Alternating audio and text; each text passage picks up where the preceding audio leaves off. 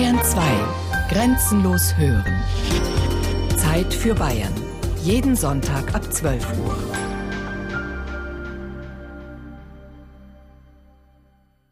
In der Werkstatt von Thomas Dremmel gibt es keine Jahreszeiten. Der Ismaninger Unternehmer arbeitet ewig im Eis. In den Gefrierräumen gibt es keine Sommer- und Winterzeit. Die sind immer gleich temperiert. Also wo wir die Blöcke lagern, da haben wir minus 12 circa. Und bevor das dann verladen werden, da haben wir so minus 20, minus 22. Immer gleich.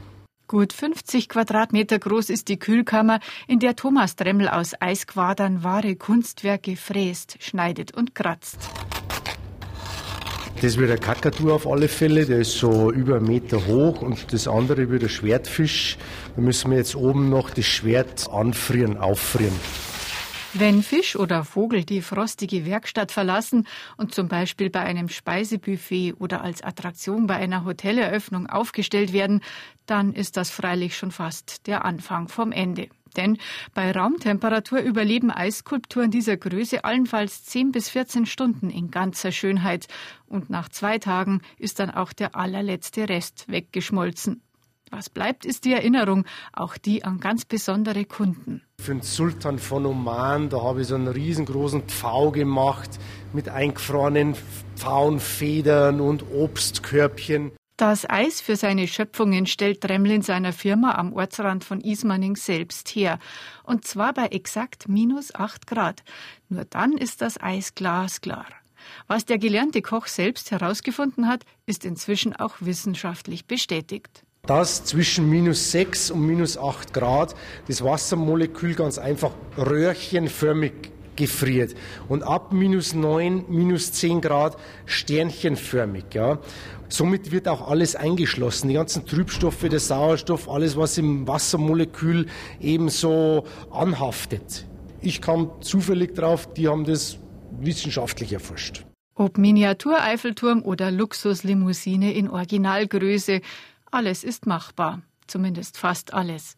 Wenn jetzt zum Beispiel irgendjemand sagt, das haben wir vor etlichen Jahren mal gehabt, so eine Anfrage, ein Tor, also ein Fußballtor, maßstabsgetreu nachzubauen. Das ist natürlich die Spannweite von diesen Pfosten, wie auch immer, es ist zu groß. Da müsste man jetzt wieder mit irgendwelchen anderen Materialien innen drin verstecken, sei es irgendwelche Mehrschicht verleimten Holzbalken oder sonst irgendwas mit Eis verkleiden. Aber das ist dann nicht in meinem Sinne. Ja, da muss man dann leider sagen, okay, ist mir zu heikel, machen wir nicht, können wir nicht machen. Aber sonst ist Thomas Dremmel wirklich keine Herausforderung zu groß. Vor gut zehn Jahren kam er sogar ins Guinness Buch der Rekorde mit dem damals größten Pilzglas der Welt, sechs Meter hoch, angefertigt aus 30 Tonnen Eis oberbayerischer Machart. In den vergangenen Tagen hat Dremmel zahlreiche Eisquader von Ismaning nach Garmisch-Partenkirchen gebracht, sozusagen als Bausteine für Eisbars und Eisbänke, die für die Skiweltmeisterschaft bestellt worden sind, richtig zum Draufsetzen und Anlehnen.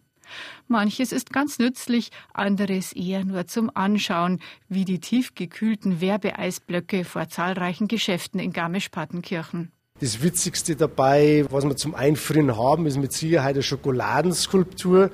Das hat ein Schokoladenkünstler kreiert und die ist im Eisblock eingefroren und steht vor seinem Laden. Das ist nur so ein kleiner Skifahrer und der ist in so einen 110 Kilo schweren Eisblock eingebettet sozusagen. Pfeile und Spachtel, Fräse und Säge sind die Arbeitswerkzeuge von Thomas Dremmel und interessanterweise auch ein Bügeleisen, das in der Eiswerkstatt wie ein Fremdkörper wirkt. Wenn wir jetzt so kleine Sachen machen, wo man ganz gerade Flächen schaffen muss, ja, da muss man das mit einem warmen Bügeleisen abziehen.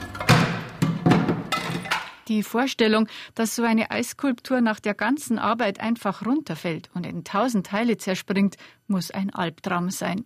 Aber Thomas Dremmel hat es noch nie so eiskalt erwischt. Es kann natürlich sein, dass mal bei einem Schwan oder beim Adler oder sonst irgendeine Figur irgendein kleines Teil abbricht. Aber wenn man das gleich wieder anfriert, ja, wenn man das an die Nahtstellen anfügt, ein bisschen Wasser rein, ein bisschen mit Stickstoff, wieder Energie zuführt, dann kann man das Teil wieder retten.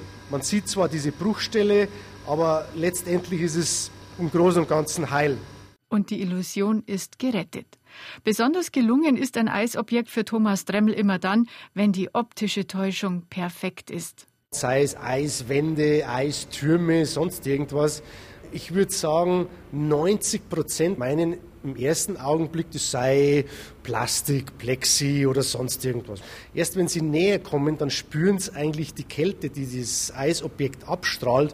Und spätestens, wenn sie es anfassen, dann erschrecken die erstmal, ja. Und dann ist die Aufregung groß. Oh, schau her, Mensch, komm, schaut euch das an, Eis, und dann ist natürlich die Faszination wieder umso größer, weil da was Echtes steht, ja, was Vergängliches und wirklich nur für diesen einen Zeitraum erschaffen ist. Und das ist das Schöne.